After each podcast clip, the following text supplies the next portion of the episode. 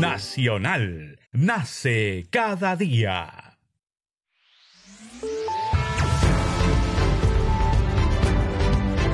Congreso Radio presenta Al día con el Congreso.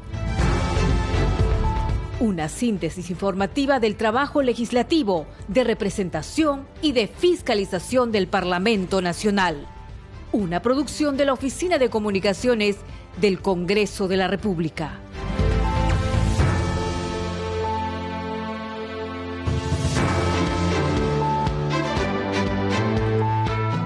Siete de la noche con 00 minutos. ¿Cómo están? Bienvenidos al programa Al Día con el Congreso.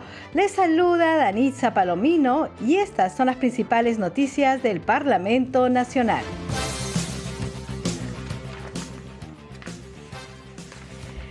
La mesa directiva del Congreso recibió este mediodía al presidente del Consejo de Ministros, Alberto Tarola, y a cuatro ministros de Estado, quienes brindaron información sobre la situación política y social que vive el país, en especial de las zonas donde hay más polarización.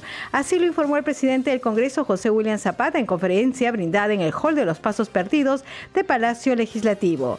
El Pleno del Congreso de la República se reunirá este jueves 26 desde las 10 de la mañana. En la agenda publicada en el portal web figuran los dictámenes de los proyectos de ley que propone ampliar los usos para los recursos provenientes del canon sobre canon y regalías y el proyecto de ley que plantea modificar la ley orgánica de elecciones para optimizar mecanismos de transparencia de resultados en procesos electorales. En la Comisión de Economía se aprobó la iniciativa legislativa que propone el procedimiento para determinar el monto de la remuneración mínima vital. 7 de la noche con dos minutos, usted está escuchando al día con el Congreso.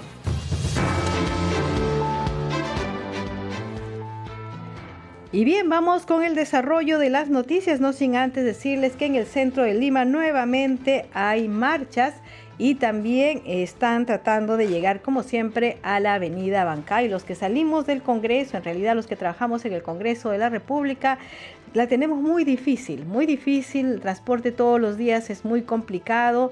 A partir de las 4 de la tarde ya empieza a tornarse con mucha dificultad. Ya no empiezan a entrar los carros, menos los buses, ni los taxis, en fin es, muy complicado. Yo le recomiendo a todas las personas que eh, piensen ir por Abancay, al menos en estos días, no, no tomen esa, esa vía, tomen otras vías alternas. Mañana hay pleno del Congreso, así que suponemos que va a estar mucho más complicado. Así que si usted no tiene que ir por la avenida Abancay, no vaya por Abancay, les recomiendo. Bien, vamos con más información. Hoy día estuvo en el Congreso de la República el presidente del Consejo de Ministros y varios ministros y se reunieron con eh, la mesa directiva. Al terminar esta reunión, el presidente del Congreso de la República, José William Zapata, dio una conferencia de prensa. Vamos a escucharlo y verlo. Hemos recibido la visita del primer ministro, junto, acompañado de los ministros de Defensa, Interior y Justicia. Eh, hemos tratado diversos temas de actualidad eh, ellos vinieron para informarnos a la mesa directiva acerca de la situación que está, nacional, ¿no? particularmente en los lugares donde hay más, este, más fricciones. Hemos podido eh, comprender que están ejerciendo un control eficiente. Eh, reiteramos el, el saludo y la felicitación a las Fuerzas Armadas y Policía Nacional y también exhortamos a la población a no dejarse llevar por quienes tienen otros intereses. Sí comprendemos los requerimientos de la población y eso, son, eso es algo importante.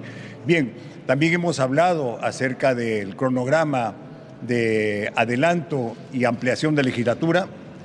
Eh, fue aprobado, como ustedes conocen, el día de ayer con fecha 15. En una sesión de pleno vamos a determinar la fecha exacta, fecha por definir, 15 está en principio. Eh, la legislatura sí ha sido ampliada hasta el 10 porque es requerimiento o pedido de la Comisión de Constitución poder terminar con unos proyectos de ley que son importantes. Asimismo, le hemos preguntado al ministro si conoce algo acerca de las personas, al ministro del Interior en particular, de quienes fueron detenidos en flagrante acción, flagrante delito, ¿no?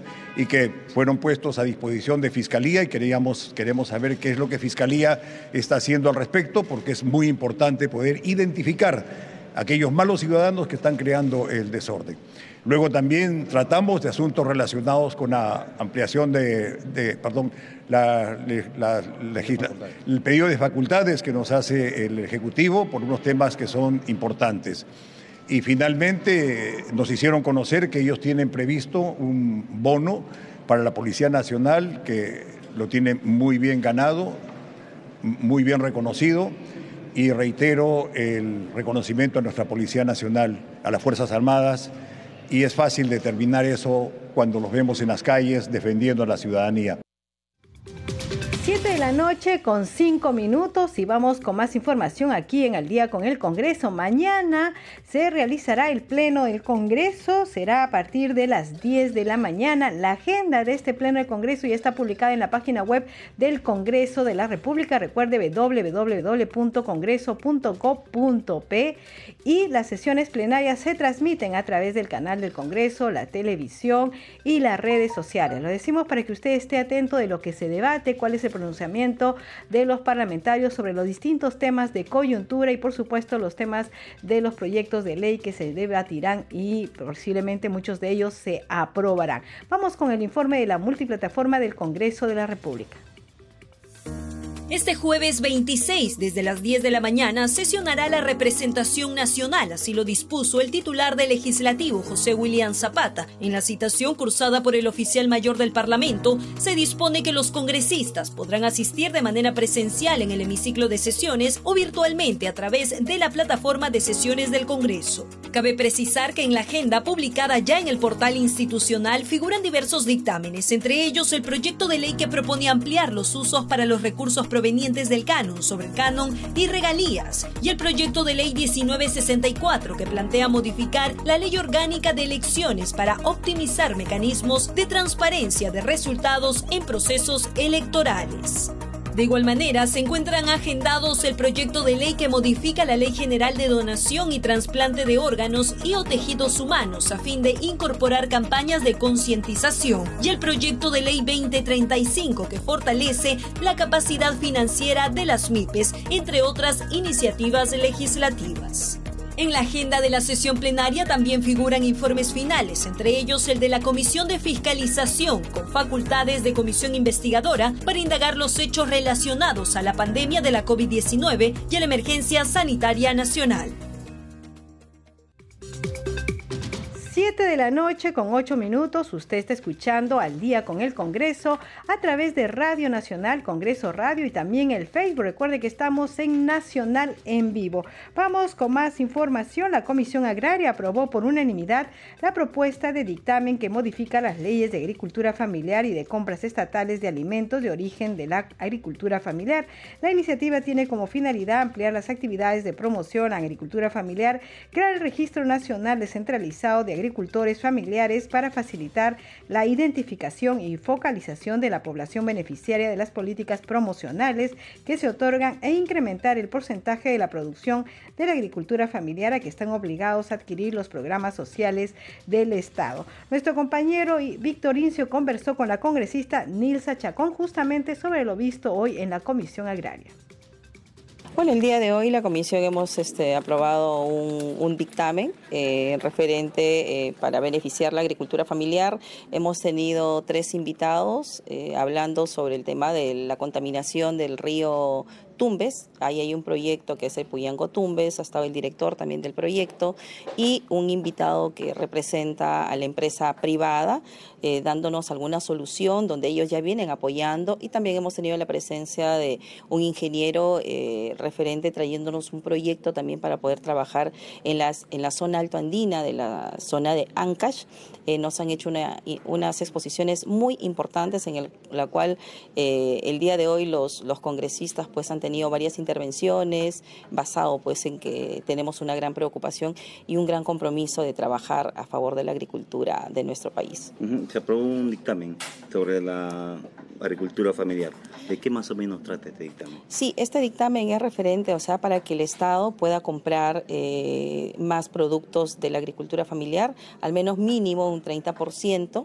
Eh, hay una sugerencia de la congresista de que sea un 50% de compras estatales, pero bueno, eso se va a evaluar porque también nosotros trabajamos, todos los dictámenes se trabajan a base de opiniones. Pedimos opiniones al Ejecutivo, al MIDAGRI, al MEF, eh, también al Ministerio de Inclusión Social, quienes hacen las compras ¿no? para los diferentes programas. Y bueno, y referente a ello se hace un estudio y se saca eh, el predictamen. Entonces, eh, el día de hoy eh, se ha votado a favor por unanimidad, ha sido aprobado, pero todavía está a base, a espera de, alguna mejora también con, con este proyecto, antes de que pase a pleno. Sobre los invitados que me iban a hablar de este proyecto Puyango Tumbes, ¿cuáles han sido los aspectos más resaltantes de repente que no se conocían? Eh, bueno, hemos tenido la intervención del director del director del, director del, proyecto Puyango Tumbes. Eh, lo que ha sido enfocado el día de hoy ha sido basada en la contaminación que tiene el río Tumbes. Entonces, eh, hay, mediante la empresa privada, también nos han hecho hoy día una exposición para poder mejorar, para que puedan mejorar el, agua de este río, porque también sabemos pues que de este río utilizan para, para consumo humano y estando así contaminado, pues es lamentable, porque eso nos conlleva pues a, a la desnutrición, a la anemia, a enfermedades de cáncer. Entonces, el día de hoy la exposición ha sido muy buena, fructífera eh, nosotros los congresistas nos vamos con bastante conocimiento de esta problemática, pero estos problemas se trasladan a través del Ejecutivo porque ellos son los que tienen que, dar... Eh, como se dice, manejo y puedan eh, trabajar para que puedan salir, sacar adelante, ¿no? Esto es lo que se quiere, que es mejorar este recurso hídrico. ¿Pero le dijeron que sí es posible descontaminar este río? bueno, eh, mediante la empresa privada y hay una posibilidad que están, este, que ellos han presentado ya un proyecto y están trabajando. Y dicen ¿no? que ellos, sea, eh, de la forma gratuita están hasta y han implementado unas plantas. Entonces creo que hay, cuando hay voluntad política se puede hacer. ¿No? Porque si mientras hay pues eh, vivencia, tenemos niños, eh, seres humanos en un departamento, no podemos nosotros darle espalda. Nosotros tenemos que ver la manera cómo solucionar y yo creo que sí hay solución. 7 de la noche con 12 minutos. Seguimos aquí en Al día con el Congreso y vamos con más información. Justamente en la Comisión Agraria del Congreso se oficiará a la presidenta de la República, Dina Boluarte, y al presidente del Consejo de Ministros, Alberto Otárola, disponer la inmediata intervención de las Fuerzas Armadas para restablecer el orden público en el país que afecta a los productores agrarios. El pedido fue formulado por el congresista Edwin Martínez, quien dijo no creer que el pueblo soberano defiende este tipo de manifestaciones que están generando tanto caos en el país y lamentable quienes sufren las consecuencias de estas protestas son los pequeños agricultores y ganadores que han registrado cuantiosas pérdidas. Agregó que los sectores agrarios, ganaderos y transportistas no solo se ven afectados con estas protestas, sino también se encuentran en riesgo de la distribución de productos, con lo que se corre el riesgo de desabastecimiento en los mercados. El congresista Wilson Quispe Mamani salió al frente de su colega Martínez y sostuvo que la presidenta Boluarte debe buscar salidas sociales y políticas a los problemas que afronta el país. Seguidamente pidió a la presidenta de la Comisión Agraria, Ninsa Chacón, oficiar a la jefa de Estado a renunciar al cargo porque señaló un sector mayoritario de la población está descontento con su gestión. Bien, son varios puntos de vista los que se ven en el Congreso de la República sobre la situación actual. Siete de la noche con 13 minutos y en la Comisión de Economía se aprobó la iniciativa legislativa que propone el procedimiento para determinar la remuneración mínima vital. Esta remuneración sería reajustable cada dos años e implementado por el Consejo Nacional del Trabajo que reúne a los empleadores y a los trabajadores y elaborado bajo criterios técnicos. Vamos a escuchar el informe la multiplataforma del Congreso de la República. La Comisión de Economía, Banca, Finanzas e Inteligencia Financiera aprobó tres dictámenes de proyectos de ley, entre ellos una iniciativa legislativa en torno a la regulación de la remuneración mínima vital. Al respecto, la congresista de Fuerza Popular y presidenta de la Comisión de Economía, Rosángela Barbarán Reyes, precisó que el proyecto aprobado, que propone la ley que fortalece el procedimiento para determinar la remuneración mínima vital, es para que cuando el Ejecutivo aborde este tema, realmente tenga el sustento técnico y la participación de todos los sectores. Lo que se ha buscado el día de hoy es que los gobiernos de turno no jueguen a la politiquería, ¿no? Este, anunciando eh, subidas de la remuneración mínima vital de un momento a otro o cuando ellos este, consideren así necesario, sino de que realmente la subida de la remuneración mínima vital responda a una evaluación técnica en donde participen los trabajadores, los empleadores, el mismo Ministerio de Trabajo y que esté establecido además por lo que sucede en ese momento. Barbarán Reyes remarcó que la decisión del incremento de la remuneración mínima vital debe hacerse pensando en las MIPES y que antes debe tener un informe favorable del Consejo Nacional de Trabajo y Promoción del Empleo esas MIPES que tienen uno, dos, tres trabajadores y que muchas veces a duras penas eh, consiguen para formalizarlas y pagarles ¿no? en una planilla. Entonces, lo que se está buscando aquí es que ese salario mínimo vital responda realmente a lo que nuestro país requiere en ese momento y además que haya tenido un informe favorable previo del Consejo Nacional de Trabajo en donde participan los trabajadores, los empleadores y el propio Ministerio de Trabajo. En otro momento, el grupo de trabajo aprobó, por mayoría, el proyecto que propone la ley que se insera a los intereses por devoluciones de pagos de tributos en exceso o indebidos por retenciones o percepciones no aplicadas del impuesto general a las ventas y actualización de multas. Así también, el dictamen de los proyectos de ley 3580 y 3633 que propone la ley que modifica la ley 30001, ley de reinserción económica y social para el migrante retornado. 7 de la noche con 16 minutos. Usted está escuchando al día con el Congreso a través de Radio Nacional, Congreso Radio y el Facebook de Nacional. Ya sabe que estamos en Nacional en vivo. Vamos con más información. Durante la decimotercera sesión ordinaria de la Comisión de Transportes y Comunicaciones, el presidente de este grupo de trabajo, Luis Ángel Aragón Carreño, expuso el texto sustitutorio que recogía la iniciativa legislativa que propone destinar los recursos recaudados mediante las infracciones de tránsito para implementar medidas que reduzcan los accidentes vehiculares. La autora de la propuesta, la congresista Patricia Juárez, resaltó que en los últimos 10 años se han producido 29 accidentes de tránsito con desenlaces fatales, por lo cual se requiere una norma obligatoria que oriente los recursos monetarios recaudados por las multas impartidas a realizar actividades que fortalezcan la seguridad vial y proteja la vida de las personas. La propuesta obtuvo el respaldo de los integrantes de la comisión y fue aprobada por unanimidad. La noche con 17 minutos y en reconocimiento eh, denominado Héroes de la Salud a los profesionales de este sector, la legisladora Kira Alcarraz dijo que por una pandemia se pudo conocer la realidad y en esta etapa han fallecido 150 mil a 180 mil. Mencionó que debido a la coyuntura actual del Ejecutivo como los cambios del directorio de salud, no ha habido equidad de los sueldos en los últimos meses. Vamos a escuchar las declaraciones de la congresista Kira Alcarraz importante este reconocimiento denominado Héroes de la Salud? Mira, por supuesto, es que lamentablemente tuvo que pasar la pandemia para ver la labor tan importante que cumplen los médicos, eh, las enfermeras, las técnicas, las licenciadas, porque si no, ¿qué pasaba? Mira, a pesar con los pocos recursos que ellos han tenido, han tenido bajas, han tenido caídas, han llevado muchas veces, este, lamentablemente, el virus a su casa y sus familiares también se han visto contaminados, pero ellos igual aún así han sido trabajando. Entonces yo creo que esto es poco lo que se está haciendo. Debe haberse hecho de un comienzo, ¿no? La, gran labor de nuestros soldados de blanco. ¿Se tiene una estadística más o menos de cuántas enfermeras han fallecido en este tipo de pandemia? Hasta el día de hoy 170 mil, 180 mil más o menos, ese es lo que han fallecido. Eh, todo lo que es, es en, el nivel de salud. Y o sea, lo peor es que no es porque eh, hayan hecho mal su trabajo, sino es porque no han tenido el equipamiento completo no han estado equipados los hospitales.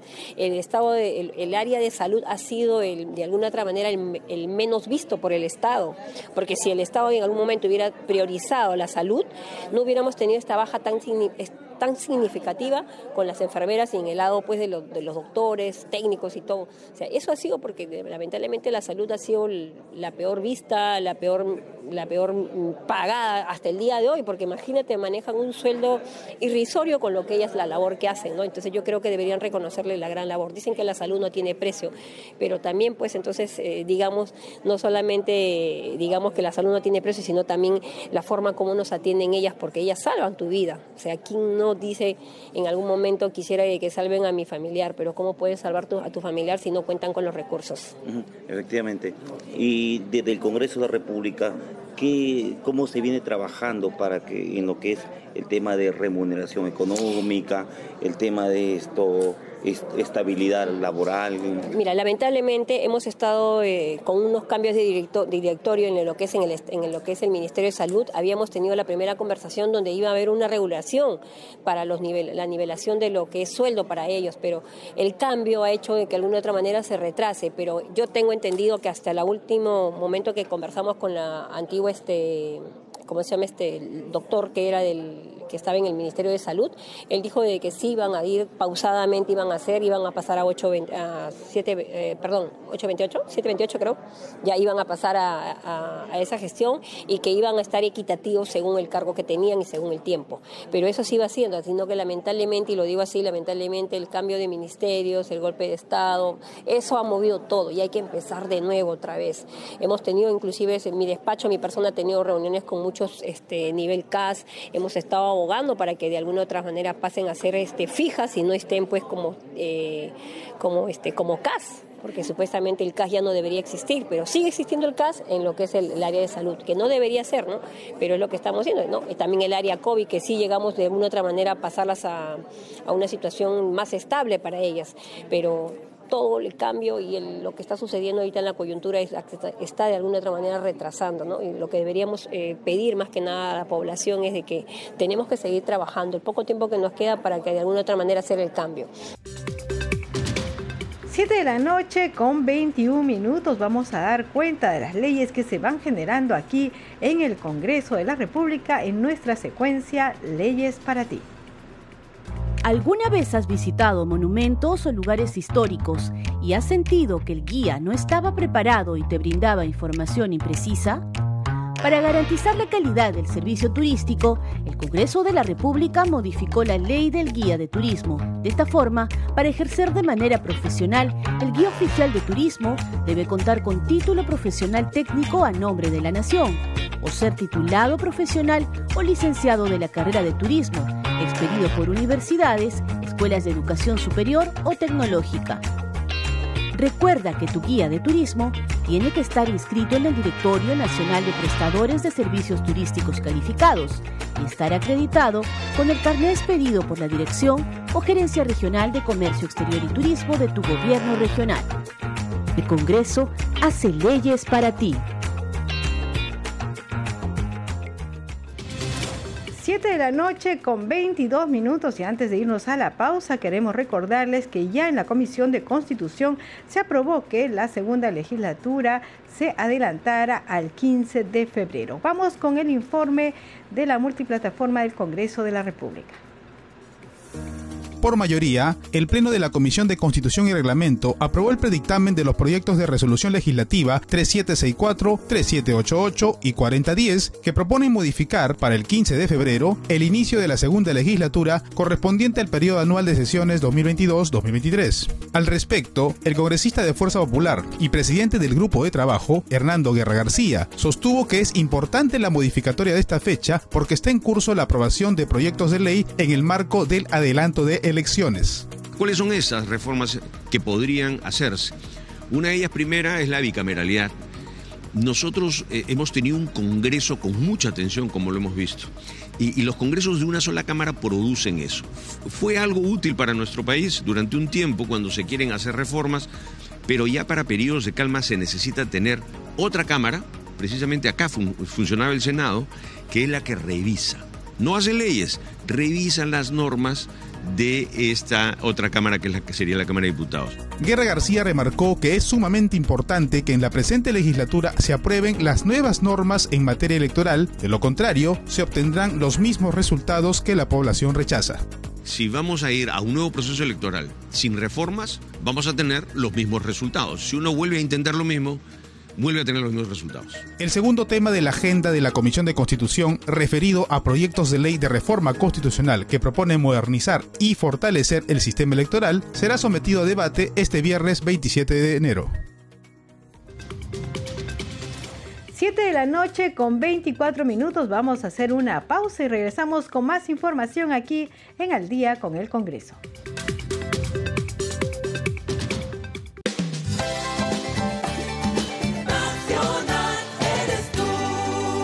Nacional. Nace cada día. Este 30 de enero, Nacional cumple 86 años. Y seguiremos trabajando por el Perú que todos soñamos.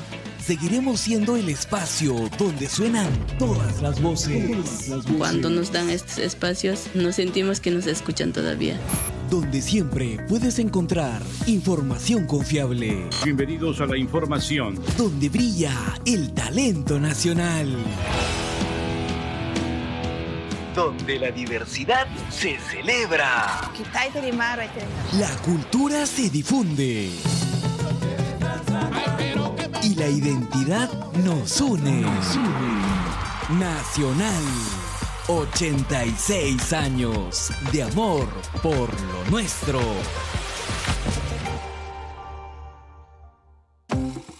En A Todo Parlante, conocimos a la musicoterapeuta trujillana, Diana Zavala Camacho. Tuve otro paciente que quedaban por estado vegetativo, inclusive algunos médicos pensaban que quizás hasta podía llegar a morir. Empezamos a trabajar con musicoterapia, se empezó a ver como una intención de respiración por sí mismo y luego se empezó a ver movimiento, que en un periodo de dos meses terminó yéndose de alta del hospital. Conoce más historias que inspiran y lo mejor del talento joven peruano en A Todo Parlante. Los sábados a las 5 de la tarde por Nacional. Una vez casi se inunda la chacra de mi abuelo, el papá Celso. Bien cargado estaba el río. Época de lluvias, pues. Los dos corriendo fuimos a levantar cerco con piedras, adobes. Y al ratito nomás veo que venía gente a ayudarnos. Todita la comunidad. ¿Cómo así, papá Celso? Le pregunté si no le habíamos avisado a nadie? Y me dice él, ay, nunca me olvido, Aini. En el Ande le llamamos así. El pueblo aymara dice, cuya payasiña. Los hermanos ajianincas dicen, amita cotabacansi. En español no hay una palabra, porque Aini es mucho más que ayudar Aini significa que tú eres yo, que yo soy tú, que somos una sola cosa. Yo te ayudo hoy, tú me ayudas mañana, porque si tú estás bien, yo estoy bien. Así es como vivían los antiguos peruanos en el Ande, en el altiplano, en la Amazonía. Cuando había un problema en la comunidad, el poblador no pensaba, ¿qué hago para que yo esté bien? No, pensaba, ¿qué puedo ofrecer yo a los demás? Hoy día de eso nos estamos olvidando. Nos estamos olvidando que uno no vive solito en esta tierra, en este país, que solitos no podemos, que tenemos que trabajar juntos para estar bien, escucharnos, entendernos, cuidarnos entre nosotros. Pero ya es tiempo de recordarlo. Si todos nos ayudamos, vamos a estar bien. Ay, Nina Cuspaga, alguien Sánchez. Por un Perú unido, nacional.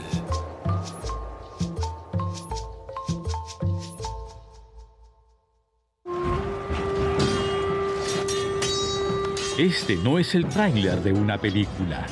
Es la mente de Juanjo, que está en su casa del Callao, sentado en su sillón leyendo un libro.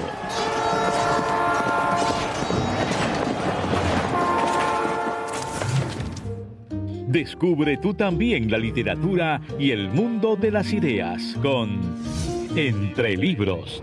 Todos los sábados por la noche a las 8 en Nacional.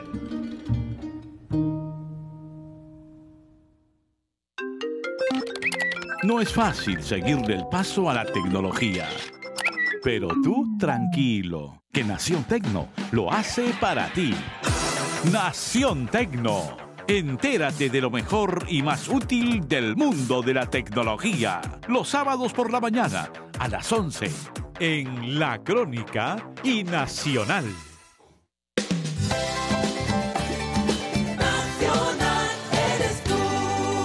Nacional. Nace cada día.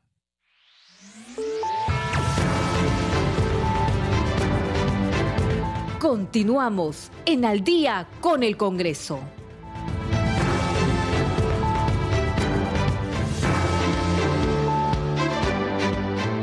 Siete de la noche con 30 minutos. Bienvenidos a la segunda media hora del programa Al Día con el Congreso. Los estamos acompañando en los controles Rafael Cifuentes en la transmisión streaming por Facebook, Alberto Casas en la conducción, Danitza Palomino y nos vamos con los titulares.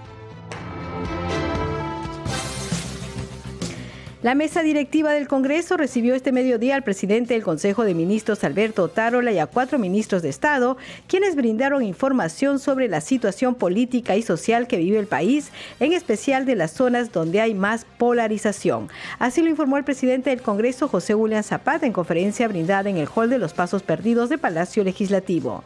El Pleno del Congreso de la República se reunirá este jueves 26 desde las 10 de la mañana.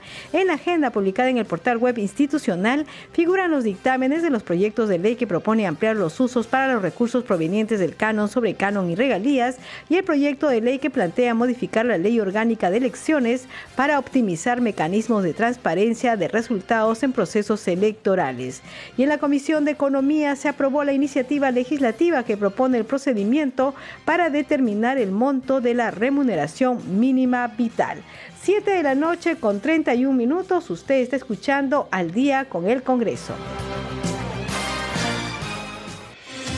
Bien, y hoy día ha sesionado la Comisión de Fiscalización. Le vamos a informar enseguida. La Comisión de Fiscalización aprobó por unanimidad solicitar a un juez especializado en lo penal que disponga que la fuerza pública ubique y capture a la ciudadana Rocío del Pilar Pintado Cruz, gerente general del Grupo Constructor Parasol SAC, a fin de que rinda su testimonial ante ese grupo de trabajo que tiene facultad de comisión investigadora. La medida fue adoptada por el grupo de trabajo que preside el Parlamento Héctor Ventura, luego de la inasistencia por tercera vez de la referida empresaria a las citaciones de la comisión que investigan los presuntos delitos de corrupción en la ejecución de proyectos de inversión financiadas por las municipalidades de Anguía, Chachapoyas y Chadín.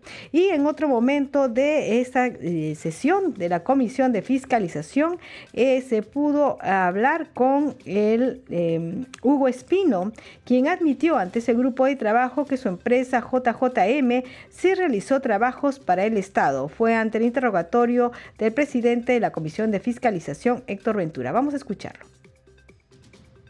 Ciudadano Hugo Espino Lucana, señale usted cuál es la relación que tiene con la empresa JJM Espino Ingeniería y Construcción SAC y la empresa Detscom Ingenieros y Arquitectos. Buenos días, eh, soy representante legal de la empresa JJM Espino Ingeniería y Construcción SAC, y también eh, fundador y dueño de la empresa DESCOM, Ingenieros y Arquitectos SAC. ¿Y con eh, JJM Espino ha tenido relación contractual con, con el Estado? Sí, señor presidente. Eh, la empresa JJM fue creada en el año 2019 y desde fines del año 2019 he venido contratando con el Estado en diferentes entidades. Eh, ¿Cómo cuáles? La Universidad Agraria La Molina, he hecho servicios de topografía, estudio de suelos con municipalidades de Ancash, en San Marcos, eh, en Cajamarca, Municipalidad de Anguía, eh, Municipalidad de José Sabogal, en la provincia de San Marcos, Cajamarca, En Huancavelica también he realizado consultorías, en Huánuco, servicios y también con sector privado. Correcto. En la Universidad Agraria, ¿qué tipo de servicios este, otorgó? Es una topografía para un perfil, un estudio de preinversión y estudio de suelos también. ¿Y eso fue en 2019? 2019. ¿Y en Huánuco? En Huánuco he hecho servicios de topografía también. ¿Y con la empresa Detscom Ingenieros y Arquitectos? La empresa Descom lo creó el año 2021, más o menos en los meses de abril, y de ahí he realizado servicios de consultorías de estudio de preinversión para la municipalidad de José Sabogal, San Marcos, Cajamarca, y he estado elaborando un expediente para la municipalidad de Chadín, en Chota, Cajamarca. ¿Ha realizado la elaboración del expediente? Sí. ¿Para Chadín? Sí. ¿De, qué se trataba ese expediente? Es un expediente de saneamiento de saneamiento. Sistema de agua potable y VS. Es decir, con TESCON solo prestó esos servicios. Sí, señor presidente. Estamos hablando de dos servicios nada más. Tres son. Tres. Sí, un perfil y un expediente y una carretera y el saneamiento de Chadín. 7 de la noche con 35 minutos y también en la Comisión de Fiscalización se presentó el exministro de Vivienda Heiner Alvarado, quien se negó a responder las interrogantes que le plantearon los congresistas. Escuchemos. Indique usted en qué periodos ocupó el cargo de ministro de Vivienda, Construcción y Saneamiento y el cargo de ministro de Transportes y Comunicaciones. Señor presidente, muy buenos días. Atendiendo a la majestad del Congreso de la República, al llamado a esta reunión, estamos presentes, pero antes de ello hacer mención a lo siguiente por su intermedio, señor presidente. De acuerdo a la moción 3797, se vienen respondiendo las carpetas fiscales 170-2022, la carpeta fiscal 251-2022. Además de ello, se está respondiendo en la carpeta 266-2022 en la Fiscalía de la Nación. Sin perjuicio de ello, señor presidente, estamos allanados en la denuncia constitucional 307 para favorecer al esclarecimiento de la verdad y mostrando máxima colaboración con el ente protector del delito y por consejo de mi abogada defensora voy a hacer uso a mi derecho constitucional a guardar silencio. Correcto. No obstante, le hacemos mención de que, eh, de acuerdo al artículo 97 de nuestra Constitución, y el 88 del reglamento del Congreso, eh, todos los 88 eh, del reglamento del Congreso, todos los funcionarios, servidores públicos y ciudadanos en general deben eh, acudir a las diferentes comisiones del Congreso de la República cuando éstas sean ordenadas para efecto de alguna indagación. Dicho esto, también usted está en todo su derecho de, respecto a las preguntas que le vamos a hacer, usted puede aguardar silencio, lo cual eh, quedará registrado en el acta. Señor Alvarado, diga usted si visitó al expresidente Pedro Castillo Terrones en el despacho presidencial el 27 de noviembre del 2022 a horas 9 de la mañana hasta eh, las 10 y 25 de la mañana. ojo, cuando usted ya no era ministro. Para que responda, por favor. Rehuso de guardar silencio, señor presidente. En la sesión del 7 de diciembre de 2022 ante esta comisión, el ciudadano Salatiel Marrufo Alcántara afirmó que usted le entregó en nueve oportunidades 50 mil soles al expresidente Pedro Castillo. Precise usted los motivos por el cual usted habría entregado los 50 mil soles a Pedro Castillo, eh, afirmado por Salatiel Marrufo. Rehuso de mi derecho a guardar silencio, señor presidente. 7 de la noche con 38 minutos. Vamos enseguida con las declaraciones del congresista Héctor Ventura, quien es presidente de la Comisión de Fiscalización. Él dio declaraciones al terminar esta sesión. Eh, revelador información de que la propia Lilia Paredes, conjuntamente con Jennifer Paredes, le, le han pedido un chip especial para que tenga comunicación entonces, ¿cómo, cómo, se puede, cómo podemos eh, eh, entender de que la primera dama esté pidiendo a un tercero, ¿no? a un ciudadano común y corriente, un chip para comunicación? ¿No? Y, esta comunicación habría servido justamente para eh, probablemente realizar actos de corrupción, que es materia de investigación. Asimismo, Hugo Espino ha ratificado el hecho de que el hermano de Lilia Paredes, David Paredes, le ha entregado los 70 mil soles para eh, realizar un expediente técnico que luego habría servido para la ejecución de esta obra. Y esto ha sido detonante porque en la información que sale un canal eh, dominical, ahí denota esta, esta información de cómo han venido articulando, direccionando obras. Porque claro, ya hoy Hugo Espino ha mencionado y ha ratificado que sí ha recibido los 70 mil soles para ¿Perdón? A su cuenta personal. A la cuenta personal, por supuesto. Ni siquiera a la cuenta de una empresa eh, que está realizando eh, actividades lícitas, sino a una cuenta personal. ¿Quién lo dijo esto? El mismo Hugo Espino, que está siendo investigado por actos de corrupción. Está declarando tanto en la Comisión de Fiscalización y también en el Ministerio Público. Ahora, congresista, una pregunta adicional que no tiene que ver con la comisión netamente, sino eh, el gobierno estaría analizando presentar un proyecto eh, para adelantar las elecciones eh, al 2023. ¿No? ¿Cómo toma usted esta iniciativa que se confirmaría en las próximas horas de ser así? Teniendo en cuenta que ya la Comisión de Constitución ha dictaminado ¿no? una, iniciativa, también el Ejecutivo, ¿no? para que esto se adelante al 2024. Todo proyecto de ley debe ser debatido justamente en una Comisión de Constitución. En este sentido, Fuerza Popular ya hemos hecho, eh, hemos dado nuestro pronunciamiento y hemos sido enfáticos. Vamos a eh, respetar el adelanto de elecciones pero no podemos soportar, no podemos entender de que sigan condicionando grupos de izquierda para que se evalúe un posible adelanto de elecciones. Es decir, quiero poner asamblea constituyente para adelantar eh, eh, elecciones. O sea, acá no están, poniendo en eh, no están poniendo en el tapete los intereses de Estado, los intereses país. Lo que están poniendo es intereses particulares para después en su momento apoderarse del país. Es decir, pongo asamblea constituyente, quiero yo eh, presidir estos, eh, esta asamblea para eh, luego apoderarnos del poder. Entonces eso es lo que nosotros no podemos permitir, condicionamientos para un adelanto de elecciones. Aquí hay que salvaguardar los intereses de todos los peruanos. 7 de la noche con 41 minutos y nos informan que ya se ha reabierto la avenida Abancay. Bien, vamos con más información del Parlamento Nacional. Como ustedes saben, se ha anunciado que se va a adelantar la legislatura para el 15 de febrero. Sobre este tema conversa nuestro compañero Eduardo Lindo con el congresista Enrique Gómez. Vamos a ver y escuchar la entrevista se ha aprobado un proyecto de resolución legislativa por el cual se adelanta al 15 de febrero próximo la segunda legislatura ordinaria correspondiente al periodo legislativo 2022-2023. Congresista Enrique Hugo, quisiéramos consultarle su opinión respecto de esta postura que va a significar que se adelante eh, poco menos de un mes la segunda votación para ratificar esta reforma constitucional de adelanto de elecciones para el año 2024. ¿Usted qué le parece? ¿Esta es la mejor forma de solucionar esta crisis? Creo que lo, lo correcto en el sentido de que si se pidió eh, que se adelantara eh, la legislatura para poder aprobar lo que ya fue en primera votación sobre el adelanto de las elecciones generales, tanto al Congreso como a la presidencia, estamos completamente de acuerdo.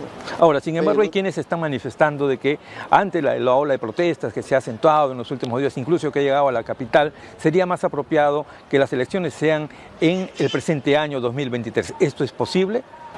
Mire, si nosotros vemos la proporcionalidad, Lima es una ciudad de 10 millones de habitantes lo que han marchado con todos estos y que la mayoría vienen de las regiones del sur principalmente, estamos hablando de unos, calcule, dale lo máximo, 30 mil personas. Es un mínimo. Y que solamente han bloqueado la parte del cercado, todas las avenidas, las plazas cercanas a Palacio de Gobierno, para dar la impresión de que ellos... ¿Pero qué representa el cercado de Lima? Menos del 3% de todo Lima. Ahora, Estamos hablando de población y de extensión, ¿no? Ahora, congresista, el tema también es qué hacer en ese periodo. Ya la Comisión de Constitución está trabajando algunas propuestas de reforma en el ámbito electoral. A su entender, ¿cuáles deben ser las tres eh, reformas fundamentales para ir a un proceso electoral nuevo el próximo año? En la Constitución se respetan los derechos humanos, se respetan las garantías, se respetan muchos artículos que pueden ser mejorados pero yo creo que lo que piden los de la Asamblea Constituyente, lo que están pidiendo es el cambio del régimen económico. Congresista Enrique Wong, le quedamos muy agradecidos por esas expresiones para nuestro informativo. Continuamos con el desarrollo de más información. 7 de la noche con 43 minutos y vamos con otra Leyes para ti. ¿Tu jefe te pedía conectarte fuera de tu horario laboral? ¿Has tenido que utilizar tus equipos propios para cumplir con el trabajo y además has tenido que pagar el sobrecosto en los recibos de luz e internet? Para velar por tus derechos, el Congreso de la República legisló la ley del teletrabajador, con el objetivo de lograr una conciliación entre la vida personal, familiar y laboral del ciudadano. Si eres teletrabajador, ya tienes derecho a las 8 horas laborables y a un horario flexible. Recuerda que no se te puede exigir funciones adicionales a menos que esté estipulado en tu contrato. Para que desempeñes mejor tu trabajo, tu empleador debe entregarte los equipos necesarios junto con una compensación por el servicio de Internet y la energía eléctrica. El Congreso hace leyes para ti. 7 de la noche con 44 minutos. Usted está escuchando al día con el Congreso a través de Radio Nacional y Congreso Radio. Y también estamos en el Facebook como Nacional en Vivo. Vamos con más información. Y hay que decir que en entrevista para Congreso Radio, el presidente de la Comisión de Energía y Minas, Jorge Flores Ancachi, dijo en sesión que ha tenido la opinión de un especialista del Ministerio de Energía, quien ha expuesto sobre el proyecto de la inversión y la masificación del uso del gas natural. Esta y otras declaraciones las dio con nuestro compañero compañero Víctor Incio. Vamos a escucharlo. Bueno, en realidad hemos invitado a varios funcionarios, sin embargo, como el día de hoy, este miércoles hay sesión del Consejo de Ministros, solo vino uno de los funcionarios en donde dio algunas opiniones muy importantes con respecto a unos proyectos que están en esta comisión en estos momentos debatiéndose pues dos dictámenes, ¿no? Eh, eran sobre el proyecto de ley mediante el cual se propone establecer nuevo plazo de inscripción del registro integral de formalización minera Reinfo para las personas naturales o jurídicas que se encuentran desarrollando actividades de pequeña minería o minería artesanal de explotación. En ese sentido, bueno, lo más importante, el aporte más importante que hubiera traído es de que si es factible lo que propone este funcionario analizando algunos hechos anteriores es que se propone por 90 días calendarios, sería factible. Sin embargo, el congresista Jorge Martí Corena, que es el que impulsó este proyecto de ley o formuló, él está pidiendo por 90 días eh, hábiles, ¿no? Entonces, eh, hay cierta contraposición. Seguramente esto en la próxima sesión, con la participación ¿no? de, de la misma entidad, en este caso del Ministerio de Energía y Minas, vamos a definir y se va a votar ya el dictamen final. Bueno, eso ha sido prácticamente lo más importante en cuanto a este proyecto de ley. Entonces se ha tenido también, además de eso, la participación del congresista Elías Ábalos, ¿no? en condición de autor de la iniciativa mediante el cual propone la ley que crea el canon eólico para el aprovechamiento de la energía eólica. ¿no? Ahí también participó el alcalde Marcona, donde ambos, tanto el congresista como el alcalde, proponen pues que definitivamente se debe de beneficiar con este canon a las áreas de influencia, en vista de que algunas zonas han sido cerradas, inclusive hay algunas playas que han tomado estas empresas y no es de acceso público, ¿no? Razón por la que es justificable, considero en calidad de presidente de la Comisión de Energía y Minas, de que estos este tipo de, de canons sí pueda ser beneficiado tanto a las municipalidades distritales, provinciales y al gobierno regional. ¿no? ¿El dictamen ha sido aprobado? No, justamente se ha pedido la participación también ahí, eh, o en todo caso la opinión del Ministerio de Economía y Finanzas y del Ministerio de Energía y Minas para que en, referencia al impuesto del 1%, como se está haciendo en algunos proyectos donde o en algunos proyectos o en unos temas en donde hay este cano, efectivamente también aquí se aplique este 1%. ¿no? Bueno, finalmente el congresista Segundo Montalvo Cubas ¿no? sustentó su proyecto de ley 35.884 ¿no? en su condición de autor de la iniciativa mediante la cual propone la ley que declara de interés nacional y necesidad pública la creación de la Asociación de Comunidades Nativas encargada de cuidar y preservar la infraestructura del oleoducto norperuano. ¿no? Creemos que este tipo de iniciativas no solamente son declarativas, sino también algunas tratan de darle cierto valor a algunas infraestructuras que de un tiempo a esta parte están quedando en el olvido y, o dejándose de utilizar. 7 de la noche con 48 minutos. Usted está escuchando al día con el Congreso y vamos con más información. La Comisión Especial de Seguimiento Parlamentario del Acuerdo de la Alianza del Pacífico tuvo la presencia del viceministro de MIPE e Industria del Ministerio de Producción Produce Walter Cárdenas, quien informó sobre las acciones que viene realizando el sector en el marco de este acuerdo internacional para impulsar el desarrollo y crecimiento de la micro y pequeña empresa.